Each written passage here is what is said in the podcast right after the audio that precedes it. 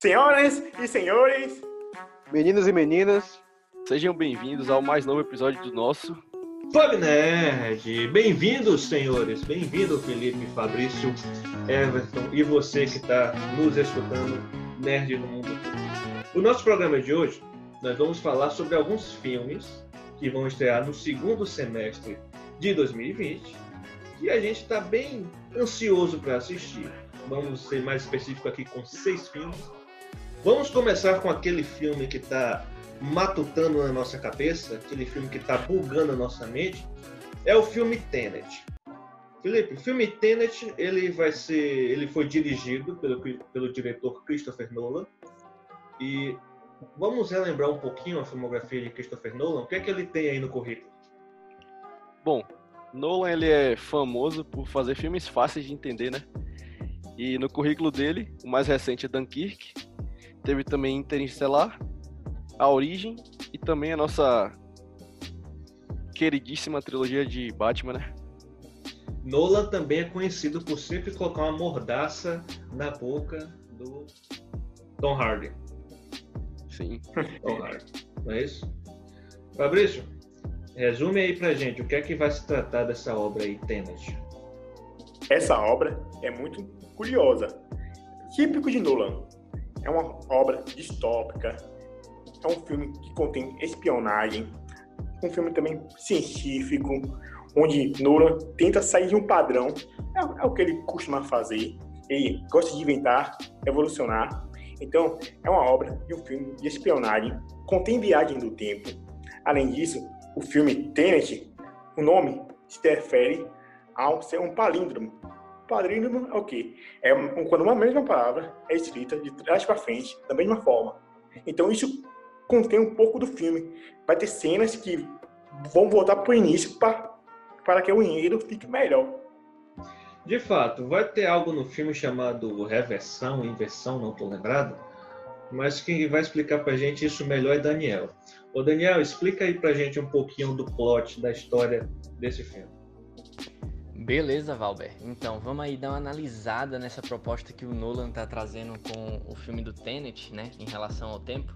A gente já sabe que ele tem aí na, na carreira dele alguns filmes que de alguma maneira aborda é, essa o tempo de alguma maneira, para não amnésia, como vocês falaram, que é um filme que é contado de trás para frente. A gente tem ali o Interestelar também, que tem a contagem dos anos, principalmente quando eles estão naquele planeta da água, que se eu não me engano, a cada tic-tac que tem na, na trilha sonora daquele momento representa um ano na Terra. E a gente tem também a origem, que ele é, dá uma, uma noção de tempo que ela é passa é, mais reduzida no sonho e vai entrando. De certo modo, ele já costuma trabalhar. Tra... De certo modo, ele já costuma trabalhar assim nos filmes dele de alguma maneira abordando ali o tempo. E agora Tenet ele vem que com isso de ser uma não é uma viagem no tempo, é uma inversão, né? Perfeito. Lembrando, senhores, que Tenet ele é protagonizado pelo filho de quem, Felipe? O filho do Denzel Washington, o John Exatamente. David Washington, que protagonizou recentemente Infiltrado na Clã e também tem uma participação em Baylor. E lembrando que esse é o filme com o roteiro original mais caro, protagonizado por um homem negro, né? Um grande marco aí na história do cinema, principalmente de Hollywood. Ô Gilberto, qual a tua opinião sobre esse filme? Se é que tu tem uma opinião formada, já que tá tão difícil a gente entender, né? Tá tão bugado a nossa mente. O que é que tu pode falar aí desse filme, Gilberto? Bem, como algumas pessoas aí falaram, como é, Fabrício falou, é, Daniel falou também a respeito do, de Nolan, né? Exatamente o filme, todo filme de Nolan que a gente, a gente tem que esperar não é um, um simples filme, né? É um evento, como eu andei comentando com um colega meu, cara perguntou, velho, você vai estar ligado no filme Tênis? Eu falei, claro, tô. É, tô aguardando ansioso esse filme, porque além de, de ser um filme que eu gosto muito, assim, tá ligado? Do tema, eu sou muito. sou suspeito a falar que, em particular, eu sou muito fã de Christopher Nolan. É, ao- a maioria dos filmes dele eu tá na minha lista dos melhores filmes que eu já assisti, Interestelar, é, A Origem, a trilogia do próprio Batman, entendeu? E eu tenho o, o que eu tenho para falar é que eu tô muito ansioso para esse filme. Então, é uma parada bem típica do Nolan, entendeu? Botar a gente para bugar a cabeça. E relacionado ao filme, eu andei pesquisando também sobre o elenco. Algumas pessoas já o conheço, né? John David Washington, é, ele é o filho de George Washington, como o Felipe falou. Já, é, já conheci um filme dele. O, único, o primeiro, o único filme dele que eu assisti foi Infiltrados na Clã. É, Robert Pattinson, todo mundo já sabe, né? Claro que a maioria das pessoas já conhece o, o trabalho de Robert Pattinson. Ótimo. Fabrício quer dar um comentário aqui também. Eu recentemente estava lendo, lembrando, lembrei de um filme de Nolan, A Origem. Aí Leonardo DiCaprio até falou, participei desse filme, assisti esse filme várias vezes e até hoje ele não entendeu o filme, o final do filme. Imagina aí o que vai acontecer nesse filme aí agora. Eu queria perguntar aqui aos senhores se vocês já assistiram Amnésia. É um dos primeiros filmes protagonizados, protagonizado não, escrito e dirigido por Nolan é, Amnésia também é um filme que buga a mente, viu? O filme, ele é literalmente... Ele começa do fim e vai caminhando para o início, cena por cena, cena por cena. É bem interessante esse filme, Amnésia. Diga aí, Felipe. Bom, lembrando que Tenet está previsto para estrear dia 13 de agosto, só que a gente não sabe se realmente vai estrear, porque é o, o primeiro filme que está meio que forçando assim, uma volta dos cinemas e tá os analistas estão prevendo uma, uma queda de 70% da bilheteria prevista para esse filme. E também saiu uma notícia essa semana que na China vão reabrir os cinemas, porém só vão permitir a exibição de filmes com até duas horas e Tenet está previsto para duas horas e meia. Então vai ter muito muito o que falar aí nos próximos dias em relação a esse filme. Aqui no Brasil, eu acho que vai ser um pouco mais difícil a gente dar uma data precisa quando os cinemas vão reabrir. Eu sei que recentemente eu vi uma foto na Alemanha, há uns um mês atrás mais ou menos, né? e você tinha os cinemas e eles retiravam algumas cadeiras do cinema para poder incentivar ali e obrigar né, o, o distanciamento social. Então você tinha uma fileira que costumava ter, por exemplo, 20 cadeiras, agora só tem 5, então só tem 10. Tem cadeiras que é acompanhada uma da outra, outra é só separado, né? Ou seja, isso vai impactar bastante no rendimento desse filme. Verdade. Ele pode dar até um outro programa sobre o futuro de Hollywood pós-pandemia de Covid-19. Diga aí, Felipe. Eu acho que uma solução que eles vão poder utilizar aqui no Brasil são os drive-ins, que já estão acontecendo em São Paulo. Sim. Alguns filmes estão sendo exibidos, as pessoas vão lá com seu carro, nem descem nem nada, só assistem o um filme e voltam para suas casas. Pode ser que seja uma opção, né? Sim. Olhou para alguém e pensou: o que passa na cabeça dela?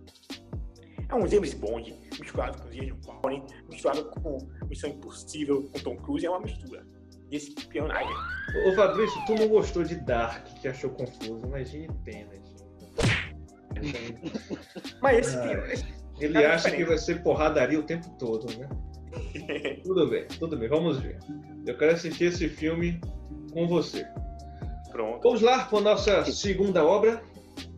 A nossa segunda obra que nós estamos mais aguardando para assistir esse ano é um filme da Disney que fez bastante sucesso há um tempo atrás, no tempo das animações em 2D, que é Mulan.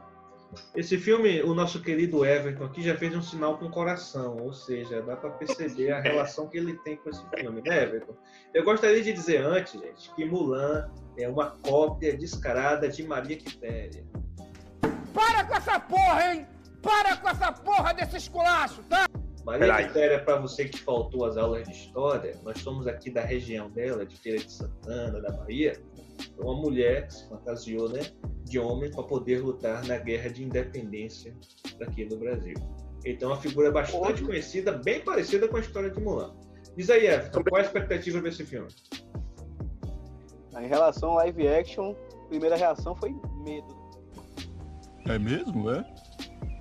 Quando eu assisti o trailer, quando eu assisti o trailer, senti falta de Mushu, senti falta do Grilo, senti falta do próprio Liu Shang, que é o par de, de Mulan, no, no, filme original da animação de 98, eu já fiquei com o pé um pouco atrás, assim, porque essencialmente Mulan é um musical, uma animação com itens de humor que é, fica bem claro através do, do Mushu e do Grilo. E fez falta nesse trailer do live action.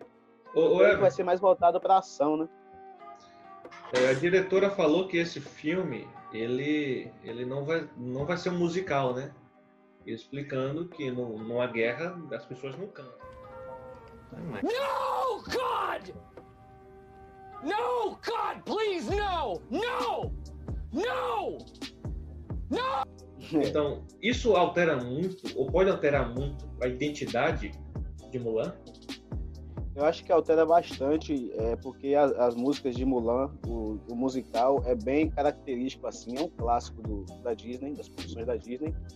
E quando você tira isso de um filme, e você tira a essência dele, né? Já basta fazer o live action, onde todo o carisma do personagem, todo o carisma do desenho, da animação some, fica só um filme de ação, né? Só resta isso para esse live action de Mulan.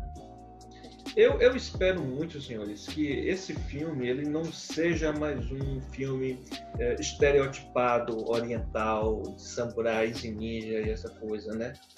Porque a gente sabe que é, o lado oriental ele sempre foi muito visto pelo Ocidente como uma coisa mística, né? Então, quando a gente fala assim de samurais e ninjas, parece coisas que não existem.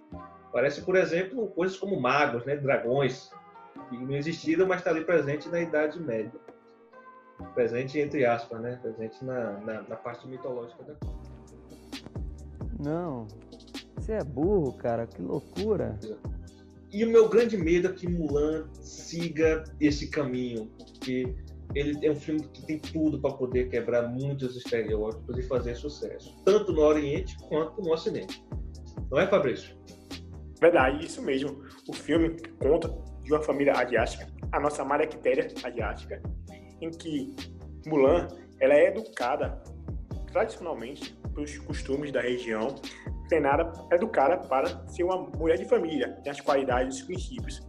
Mas o pai dela acaba tendo um problema e pede com que ele participe da guerra, que o, imperador obriga todos os homens da família a participar. Aí ela acaba se voluntariando, tentando quebrar os estigmas, os estereótipos na guerra, se fingindo de homem participando nessa luta aí. Perfeito. Daniel, o que é que tu tem para falar desse filme, além do fato de você chorar horrores com o original? O que é que você espera dessa sequência? Agora, dando aqui a minha opinião a respeito de Mulan, cara, eu vou te ser bem sincero, eu não tô esperando muita coisa boa por esse filme, não. Ah, uma das poucas coisas que eu analisei, assim, rapidamente ali no, no feeling do trailer, que eu gostei de fato no, no filme, foi a, a direção de imagem, né? Que tem, tipo, todo o glamour da, da arquitetura chinesa e tudo mais. E eu, sendo uma pessoa que não curto muito musical, vou dizer que acredito que seja um ponto positivo. Embora tire muito da essência do filme, né? Que a gente sabe que não vai ser um musical, como já disse aí previamente. Ah, o que, que eu mais posso falar? Eu tenho também uma crítica, é, assim, não é tão positiva, né? Porque eles escolheram bem o elenco. A gente tem ali, por exemplo, o, o Jet Li, que é um cara que a gente conhece de filmes de ação e tudo mais. E filmes onde, assim, a gente costuma ver ele na porradaria, entendeu? E aí ele foi colocado, ele foi escalado pro elenco de Mulan, só que ele foi escalado como o imperador, se eu não me engano.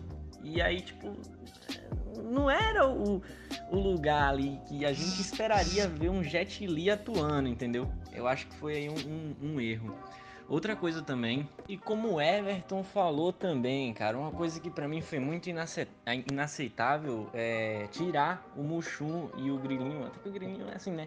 Que são o, o- o carisma total do filme. Eles são o alívio cômico e e uma das coisas, uma das. Nossa, velho, eu não consigo de fato imaginar um filme de Mulan, tipo, lembrar da minha infância e não pensar no Mushum, cara. O Mushum é o que carrega o filme. Assim, óbvio que os outros personagens também são muito criados, mas eles são responsáveis por grande parte ali de carregar o carisma do filme mesmo.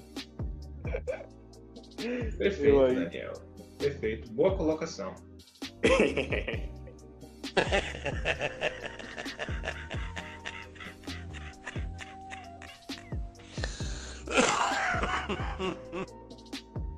O nosso terceiro filme dessa lista, do top 6, o nosso top 6 aqui, né, Fabrício? O filme dos Novos Mutantes. É, eu não vou dizer que exatamente quando que ele, ele estreia, porque é uma dúvida que paira sobre nossas cabeças. Eu acredito, Everton, que Novos Mutantes tá para o cinema o que Scalebound tá para os games.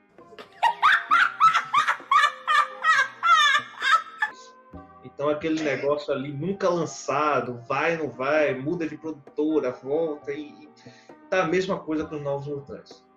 Então, Verdade. originalmente esse filme era para ser lançado anos atrás.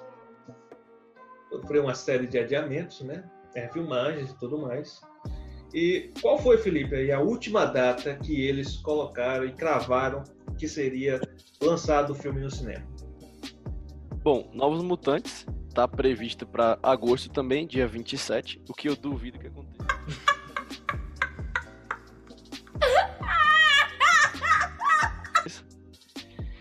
E eu duvido porque esse filme foi gravado em 2016, então eles estão adiando esse filme desde então.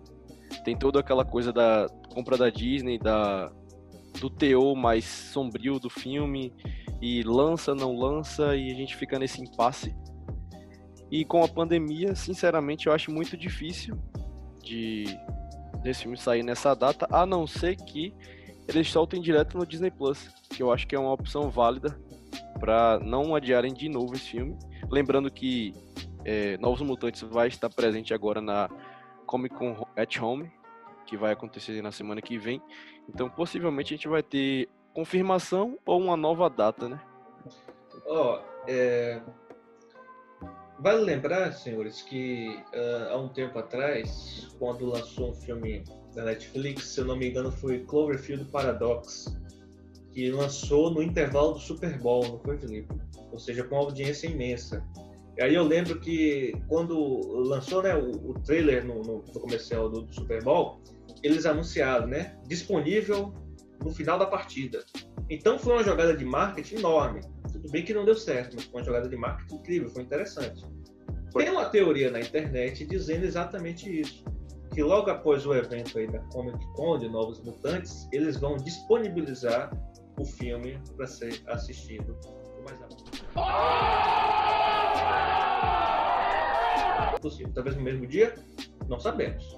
Vamos aguardar e lembrando que nós vamos fazer também a cobertura da San Diego Comic Con pela internet. Fabrício? E inscrever no nosso canal no YouTube, que é importante, e seguir no nosso Spotify também. Muito bem, tá dado o recado aí de Fabrício. Voltando ainda para Novos Mutantes, senhores, é, o que, que, a gente pode falar da história, Felipe? Bom, Novos Mutantes conta a história de cinco jovens mutantes que descobrem seus poderes e têm que lidar, lidar com traumas do passado. No entanto, eles são mantidos presos contra a vontade numa instituição controlada pela doutora Cecília Reyes. E o elenco parece ser bem diverso, não é isso, Felipe? Exatamente, o elenco tá cheio desses jovens atores aí que estão fazendo sucesso mundo afora. Destacam-se entre eles Maisie Williams, nossa querida área de Game of Thrones, e nosso querido é, ator Charlie Heaton, de Stranger Things, além de, claro, Alice Braga, nossa conterrânea. Brasileira. Vai fazer o papel da doutora Cecília Reyes. E o Henry Zaga também, né? Que vai, sim, ele sim. É um, Ia comentar. É brasileiro e faz um personagem né, também brasileiro, o Mancha Solar. Exatamente, eu ia comentar isso, que esse filme é um pouco mais brasileiro do que a gente sabe. Porque Mancha Solar, ele, ele é um personagem da Marvel, que o pai dele é brasileiro, então ele também é brasileiro, né? De fato. Novos Mutantes, será que vem para finalmente, né, inaugurar uma nova subcategoria dentro do gênero de super-herói, já voltado para o terror? O que é que vocês acham? Eu acredito que é possível que sim. A Marvel brincou de fazer isso no, nos últimos anos, de colocar filme de super-herói com espionagem, filme de super-herói com comédia, de brincar com vários gêneros, só que no universo ali dos super-heróis. Esse é o 13 terceiro filme dos Mutantes, e acredito que seja o mais voltado a esse esse aspecto de terror, de ser uma coisa sombria. Espero que a gente consiga gostar, né? Dessa novidade aí. Ó, sendo lançado, eu já vou estar muito feliz. Porque já vai ser uma grande, uma grande conquista, gente. Eu tô aguardando esse filme tem mais de dois anos, então por favor, por favor, que seja lançado logo. Quarto lugar do nosso top 6 está Um Lugar Silencioso, parte 2. Então, só falando um pouquinho aqui da sinopse, né? Então, logo após os acontecimentos mortais, a família Abbott precisa agora encarar o terror mundo afora, continuando a lutar para sobreviver em silêncio. Lembrando aqui que se você não assistiu O Lugar Silencioso, parte 1, se trata basicamente de quê, Felipe? Então, é um futuro distópico onde alienígenas invadem a Terra e você basicamente não pode falar nada, emitir nenhum barulho que meio que instantaneamente os monstros já aparecem e te matam. Olha só aí, ó. Meu Deus do céu. Meu Deus do céu, gente. Vê- É um pós-apocalíptico muito hardcore, digamos assim. Exatamente. Um futuro bem distópico. Eu diria que é uma mistura de Fallen Skies com qualquer outro filme futuro distópico ou série distópica, The Walking Dead, The Last of Us, não sei, né? Algo desse tipo, para você entender mais ou menos aí do que se trata. E nesse filme nós temos um ator que chamou muito a atenção do nosso colega Fabrício. Que ator foi esse, Fabrício? Aquele lá do Peaky Blinders, aquele protagonista, Julia. Ele mano. Ele é, mesmo. É. O sorriso de Fabrício aqui é, é muito bonito, viu, Fabrício? É... Ele não é de Peaky Blinders, mas ele é um ótimo ator e também diretor e também roteirista, tanto do primeiro quanto do segundo filme, que é John Está Krasinski. em The Office. Sim, sim. Ele é. Ele é o faz tudo desse filme. Ele deu uma entrevista, inclusive, que ele não pretendia fazer um Lugar Silencioso 2, porque o primeiro teve um sucesso estrondoso, além de ter um final aceitável, no sentido de não ter necessidade de uma continuação. Só que vocês sabem que a indústria quer dinheiro e provavelmente forçaram ele a, a fazer um segundo filme. Ele até falou que teve que convencer Emilia Blunt a fazer essa continuação, que ela também não queria fazer um, um outro filme. E é meio confuso, mas ele diz que essa é uma continuação sem ser uma continuação direta, tipo, então possivelmente quem não assistiu o primeiro vai conseguir assistir esse filme sem necessidade de sem ficar sem entender é, a trama principal da história. Sim, porque eu acredito que quando você faz uma franquia, né, uma continuação de um filme, ele tem que, obviamente, completar o capítulo ali da franquia, da continuação, mas ao mesmo tempo ele tem que ser independente em si. Ou seja, ele tem que funcionar, né? Sem o primeiro ou o próximo filme que vai existir. Claro que existem exceções, Senhor dos Anéis está aí para isso, né? Três filmes totalmente né, interligados ali, mas O Lugar Silencioso promete exatamente essa questão, né? De você assistir e poder entender a história. Você falou aí que John Krasinski, o diretor e roteirista, ele não pretendia fazer uma continuação. Se ele soubesse que ia ter tanta pressão para fazer a parte 2, né, dessa obra, será que ele teria mudado o primeiro, pelo menos o final? Esse é um bom questionamento, até porque não querendo dar spoiler aqui, a gente sabe o que aconteceu no final do filme e sabendo de uma continuação, talvez ele pudesse mudar até para que no segundo filme ele tivesse um papel mais relevante. Mas a gente não, não tem como especular isso. Sei que Emilia Blunt fez um ótimo papel no primeiro filme e entregar o protagonismo do segundo nas mãos dela é é tranquilo, vai vai estar em boas mãos. Exatamente. Falando em spoilers, né, vamos nesse momento agora mutar Fabrício e passar para a nossa próxima Orando por ele. Eu vou mandar o um recado para ele. O sangue de Jesus tem poder. obra antes que ele solte um spoiler aí para a gente. O nosso quinto filme dessa lista é Mulher Maravilha 1984. Ô Everton, você pode ler aí a sinopse da Mulher Maravilha, 1984? Em 84, durante a Guerra Fria, Diana Prince, a Mulher Maravilha, entra em conflito com dois grandes inimigos, o empresário de mídia Maxwell Lord, é, protagonizado por Pedro Pascoal, e a amiga que virou inimiga, Bárbara Minerva, a Cheta, enquanto se reúne com seu interesse amoroso, Steve Trevor. Perfeito. Bom, o primeiro filme se passava na Primeira Guerra Mundial. O segundo filme se passa na Guerra Fria. E aí, senhores, quais são as expectativas para esse filme? Muito grandes.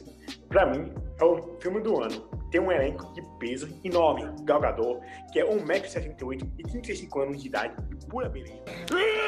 Aqui é bodybuilder, pô! Além disso, existe Chris, Chris, Chris Payne, que é ótimo. Chris Ai, que burro, dá zero pra ele. E Crispine. Crispine.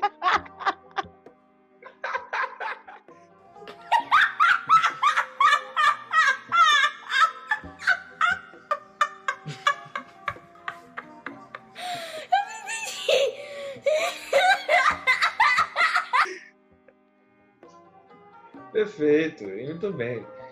Então, depois dessa serenata de amor feita por Fabrício, é... Felipe, qual a expectativa para esse filme? Para você também, é o filme mais aguardado do ano?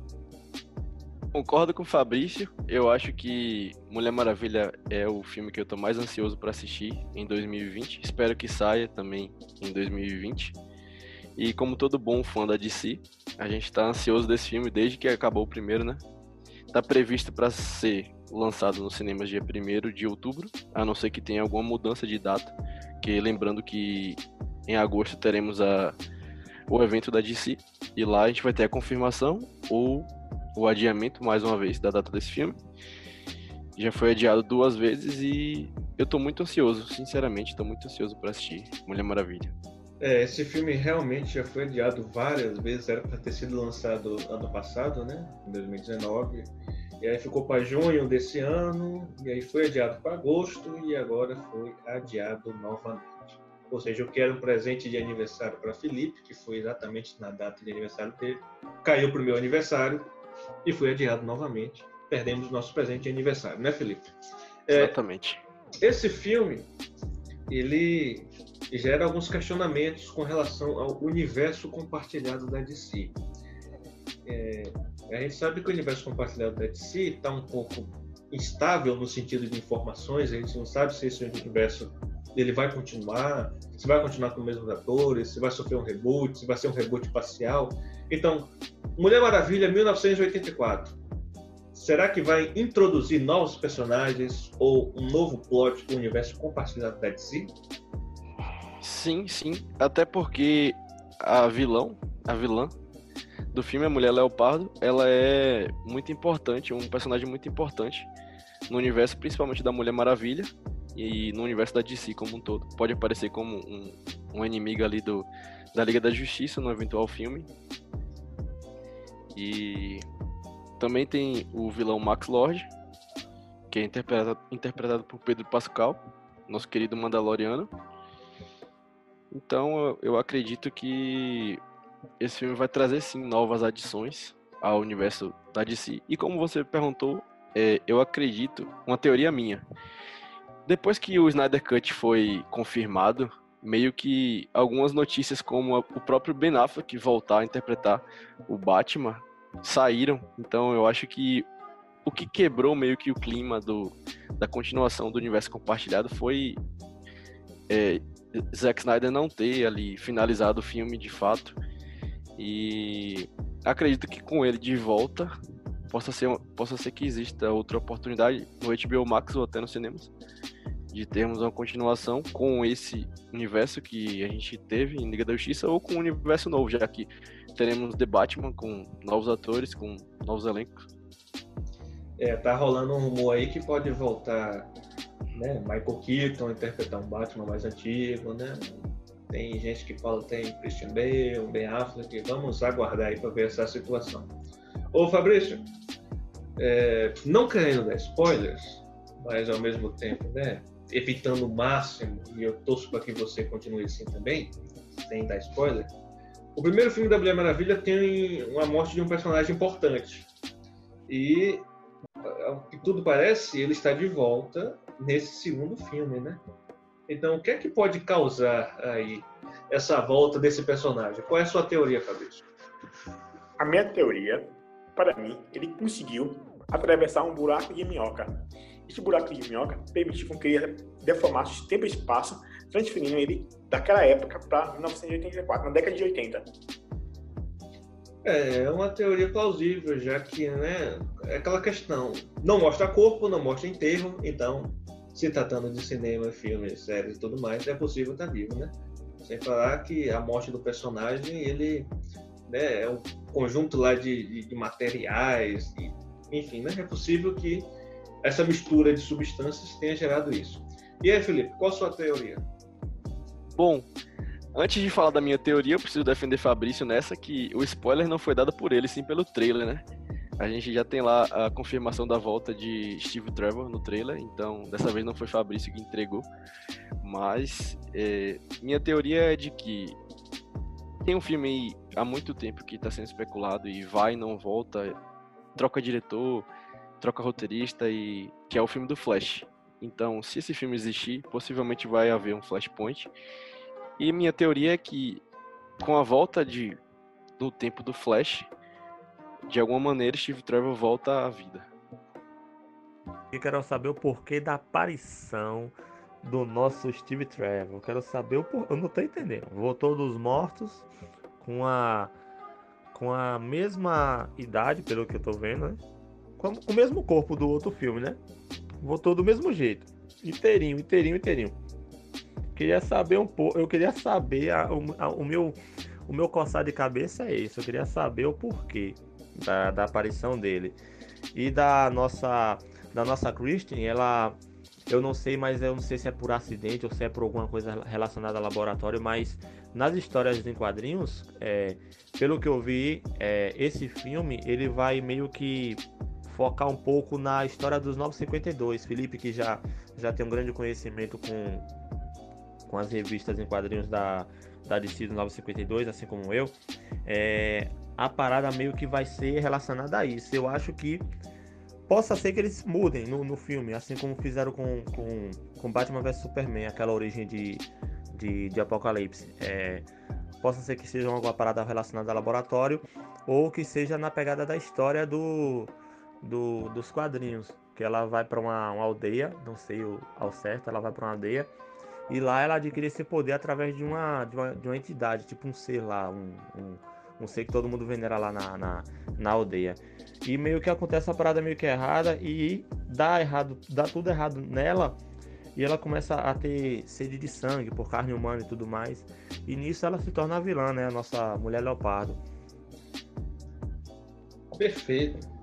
Perfeito. Fabrício? O interessante que passa no trailer Steve, é a Mulher Maravilha apresentando ele sobre a arte moderna. Aí eles próximo, passam próximo a uma lata de lixo. Aí Steven olha, começa a contemplar.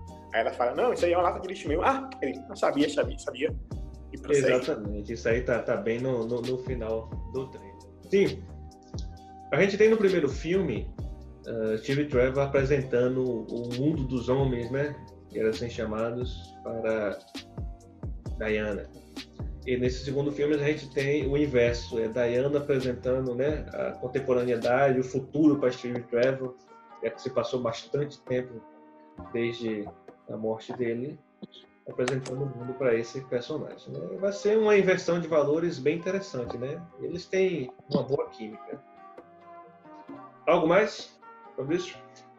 Sim, o interessante desse filme, uma curiosidade, é que esse filme foca muito da, da década de 80. Traz algumas coisas, o auge da década de 80 nos Estados Unidos, Gramou, também fala sobre a tecnologia que estava sendo desenvolvida naquela época, o primeiro computador da Apple. Então, é, ele tem um fundo histórico interessante nesse filme também. Ô, Felipe, no primeiro filme, a gente tem como o que parece ser o grande inimigo a Alemanha, né? Porque a Alemanha era que estava combatendo com a Grã-Bretanha na Primeira Guerra Mundial. E agora, nesse segundo filme, se tratando de Guerra Fria, qual a chance do vilão ser russo? existe uma possibilidade, né? Já que tem a corrida ali armamentista, Estados Unidos e Rússia, existe essa possibilidade aí do vilão ser russo. Nosso sexto e último filme dessa lista é Viúva Negra. Everton, situa pra gente aí a história desse filme da Viúva Negra. Após seu nascimento, Natasha Romanoff é dada à KGB, que a prepara para se tornar sua agente definitiva. Quando a URSS rompe, o governo tenta matá-la enquanto a ação se move para atual Nova York, onde ela trabalha como freelancer. Perfeito. É, nesse momento, se você não assistiu Vingadores Ultimato, eu agradeço por você ter nos escutado até aqui, mas agora em diante vamos contar alguns spoilers do filme de Vingadores Ultimato, porque é meio que inevitável a gente falar desse filme e não falar de Vingadores Ultimato, tá certo? Então, estão avisados, ficam por conta e risco. Vocês vão assistir um filme de uma personagem que já sabe o final, que já morreu? No, God! No, God, please, no! No! Everton foi bem claro. Olha, olha. Alerta de spoiler. Pô, se Everton, se Everton, que é o maior fã aqui da Marvel entre nós quatro, não vai assistir. Caralho. Sinceramente, Viúva Negra é um filme desnecessário. Mas será que ela morreu mesmo? Será que ela morreu mesmo? Primeiro, primeiro que é uma personagem morta. E segundo, vou falar morta. É, tu já falou que é spoiler mesmo, então. É, já falou, tá liberado, tá liberado. É, pode pode falar tudo falar. aí. É, se trata de um filme de uma personagem morta com acontecimentos que a gente já viu, sabe? Ou pelo menos ouviu falar. Então, pra mim, realmente não é interessante. Se contar que é de uma personagem que eu pouco me interessava, nunca me interessei muito pela Natasha Romanoff no universo da, da Marvel. Hope. Eu acho que esse filme ele veio no momento errado, porque a gente sabe o que aconteceu com ela em Vingadores Ultimato e desde sempre é um dos filmes mais pedidos entre os fãs da Marvel desde lá do início, desde o primeiro Vingadores, quando ela se destaca lá entre os entre os personagens do filme e nos outros filmes também dos Vingadores, a Viúva Negra sempre se destaca. Ela vai para um filme com o Capitão América, que ela também tem um papel super relevante. Na Guerra Civil também ela é relevante. E ela fecha a participação dela no, no Ultimato, também sendo relevante. Então, dentro da construção do, do universo cinematográfico da Marvel, você não, não tem como ignorar a Viúva Negra, a personagem da, da Natasha Romanoff. Então, É. eu acho que é, esse filme poderia ter sido antes. Eu fico curioso. Ela já morreu, beleza. Mas aparentemente o filme vai contar meio que uma introdução ao antes dela chegar ali aonde ela chegou nos Vingadores. Então, talvez seja interessante. Só acho que poderia ter sido bem antes. Mas vocês precisam se lembrar, senhores, que o importante não é o fim. O importante é a jornada. Então a gente é apresentado, ou melhor, a Viúva Negra é apresentada a gente com uma personagem já incrível, que fala não sei quantos idiomas, que luta não sei quantos tipos de luta. A gente não sabe a jornada dessa personagem. E agora a gente vai ter essa oportunidade. Agora eu concordo com o Felipe no sentido de que esse filme saiu no momento errado. Esse filme era para ter sido lançado há dois, três anos atrás. Mas a grande questão é, dois, três anos atrás, esse filme, será que seria, do ponto de vista financeiro, rentável? Porque a própria Scarlett Johansson protagonizou Ghost in the Shell, ela foi protagonista, e é, no sentido de bilheteria, não foi muito bem recebido. E aí, Everton? Sabe o que eu acho? Como a sinopse é, informa que vai, vai- ter acontecimentos logo depois de Vingadores 1, ou seja, o filme de 2012, poderiam ter tirado o, o Homem de Ferro 3 e colocado esse filme da Viúva Negra pra Sim, por favor, tirem o Homem de Ferro 3. Seria Homem de Ferro 3 não é canônico. É um filme totalmente descartável. Não assista Homem de Ferro 3. É, é, é ruim. Realmente é, é ruim. É, eu gostei. Ó o pau quebrando, pai, eita porra! Briga na baixa, pai! Eita! O que acontece com aquele filme é isso. Eu acho que aquele filme vendeu muito errado a ideia. Porque os trailers pareciam uma coisa sombria, a casa do Tony Stark caindo, e ele com ansiedade.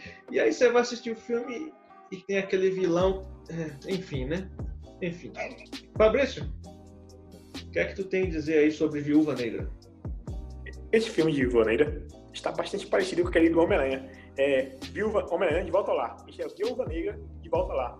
A Viúva Negra vai encontrar a sua família, onde vai tentar solucionar os problemas dela no passado. E aí surgirá um inimigo que eu vou deixar para Felipe falar sobre ele. Mas antes, eu gostaria de mencionar que Scarlett é o meu top 5 de atrizes. Em, em, em, virtude disso, eu fiz uma homenagem dela, botando o nome da minha bicicleta de Scarlett. É mesmo, é? Aí, ótima homenagem. Com certeza ela está se sentindo lisonjeada por essa homenagem, viu, Fabrício? Felipe, sobre os vilões, né? A gente sabe que Viúva Negra não é uma personagem famosa pelos vilões. Então, na verdade, a gente não conhece basicamente nenhum. Então, o que, é que você pode falar aí sobre esses vilões de Viúva Negra? Bom, realmente as histórias da Viúva Negra, principalmente aqui no Brasil, não são bem divulgadas e a gente meio que não conhece o que está por trás ali dela. E pesquisando aqui um pouco sobre esse filme, eu fiquei mais interessado em assistir do que vendo os próprios trailers, porque eu descobri que a gente vai ter onde ela treinou, a sala vermelha, vai mostrar lá o que é está acontecendo depois que ela saiu com um novo treinador, aquele vilão que aparece no filme, no trailer, que copia os poderes. E na trama, aparentemente, ele vai estar lá dando aula e ele vai estar tá meio que manipulando as alunas dele a fazerem coisas com o interesse dele, coisas erradas, sei lá, roubar, alguma coisa do tipo, visando o interesse pessoal dele. Outra personagem importante que está cotada, não tem confirmação de aparecer no filme, é a Dama de Ferro, que talvez seja interpretada pela atriz Rachel Weisz, que ela é Melina Vostokov, e nosso querido David Rabo, de Stranger Things, vai interpretar o Guardião Vermelho. É o boy também? Sim, sim. Exatamente. Para você que não sabe, David Rabo é o que interpreta o xerife, né? Xerife Holter em Stranger Things. E também, como o Fabrício mencionou, o Hellboy. Antes de. Antes de Antes de deixar a Fabrício falar, queria dizer também que eu tô curioso em relação à participação de Robert Downey Jr., que ele está confirmado no ele tá confirmado no elenco e a gente não faz a mínima ideia do que do que ele vai fazer lá. Talvez é, recrutar a Natasha, não sei, né? Ah, meu Deus, transformar o Robert Downey Jr. num Jedi falecido. Eu tô até prevendo isso. Verdade. Transformaram numa consciência, num robô, no, no pai do Superman.